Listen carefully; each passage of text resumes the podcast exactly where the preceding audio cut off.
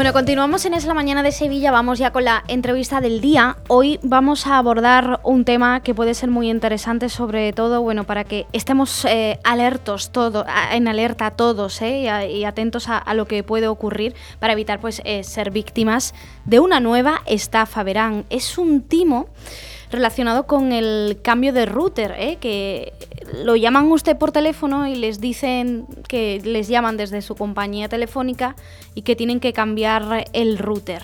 Nos va a contar un poquito más cómo funciona esta nueva estanfa que está circulando José Carlos Cutiño, él es el delegado de la OCU en Andalucía. Hola José Carlos, ¿qué tal? Buenas tardes. Hola, buenas tardes. ¿En qué consiste exactamente este nuevo engaño?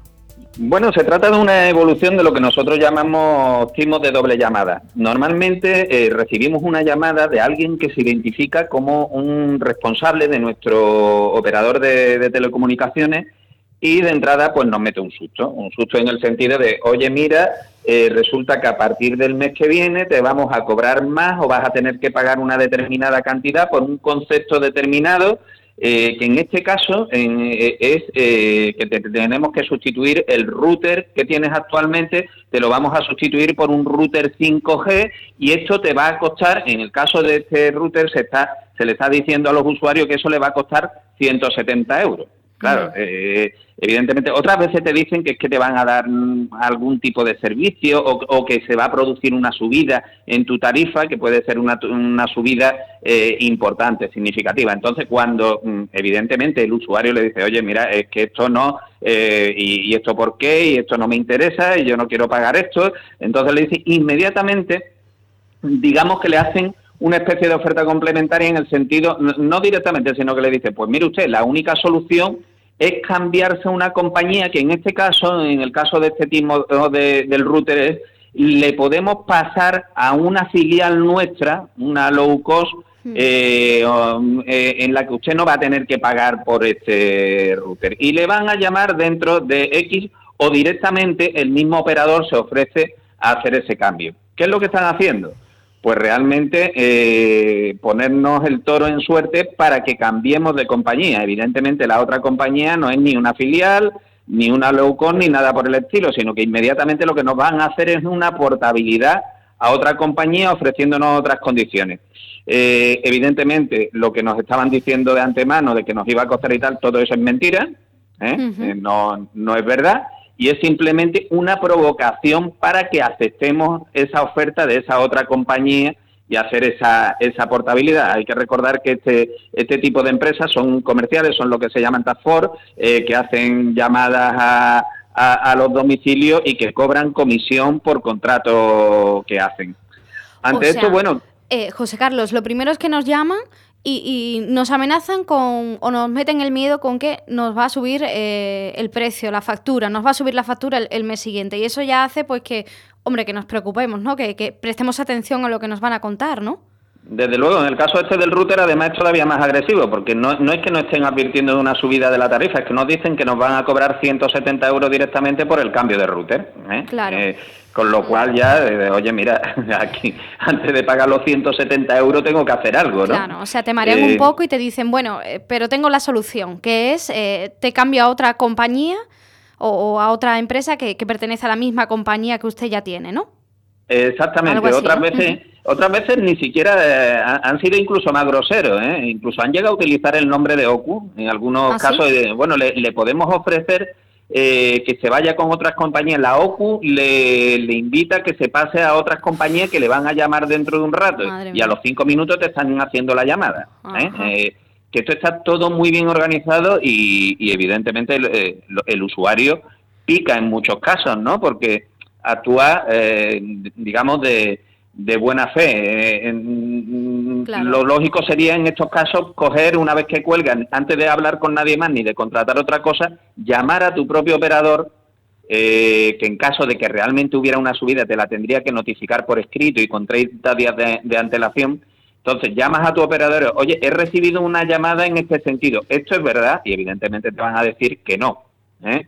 Porque claro, ¿cuál es el problema? Si haces esa portabilidad, ellos se van a dar mucha prisa en hacerte la instalación de su, de su equipo. ¿Por qué?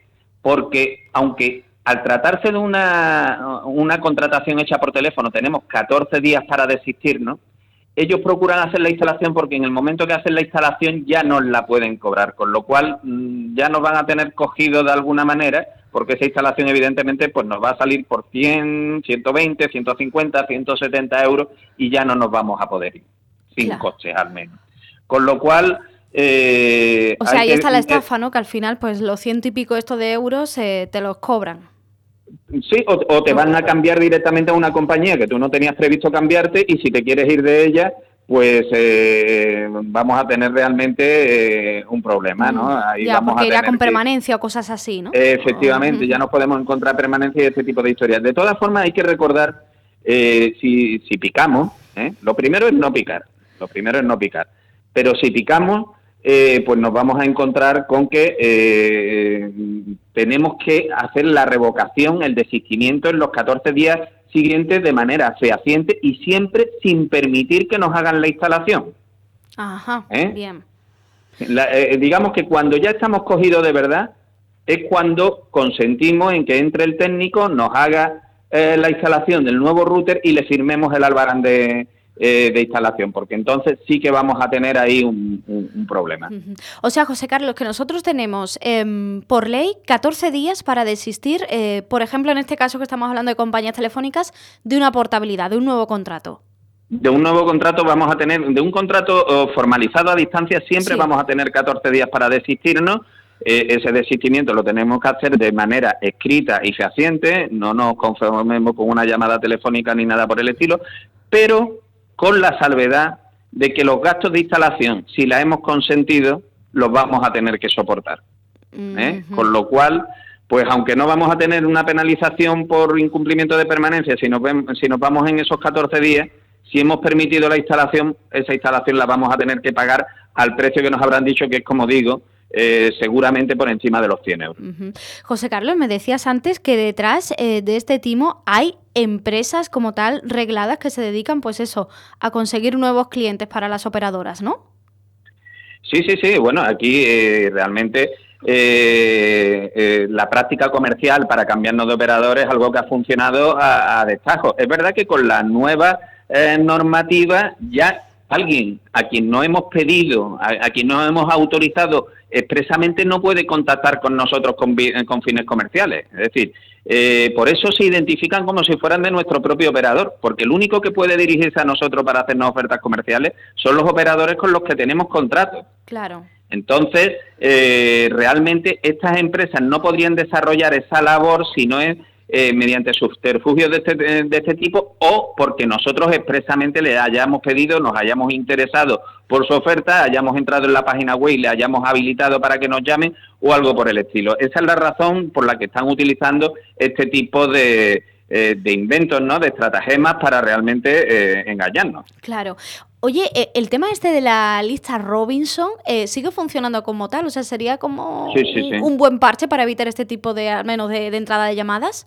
Bueno, de entrada, eh, eh, el estar en la lista Robinson debería de servir para que no nos llamaran, para que no nos hicieran ofertas publicitarias por ninguno de los canales que seleccionáramos en la propia lista. En la lista nos inscribimos a través de la web y podemos decir a través de qué canales no queremos recibir publicidad. Eh, puede ser el teléfono, el correo electrónico, el SMS, el correo postal, etcétera. Sigue funcionando, pero volvemos a lo que yo decía antes. Funciona con aquellas empresas con las cuales no tengamos contratos, si tenemos contratos o incluso con aquellas que hayamos tenido y a las que hayamos autorizado expresamente a dirigirse a nosotros comercialmente, tendremos que dirigirnos a ellas para eh, prohibirles que en lo sucesivo eh, utilicen este tipo de prácticas comerciales para, para trasladarnos sus ofertas.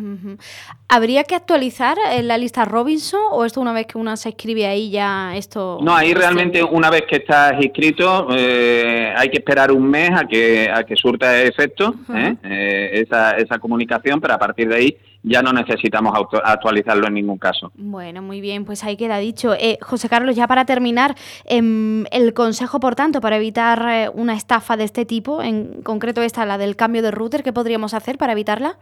Desconfiar siempre de cualquier llamada que nos hagan diciendo que nos van a subir los precios.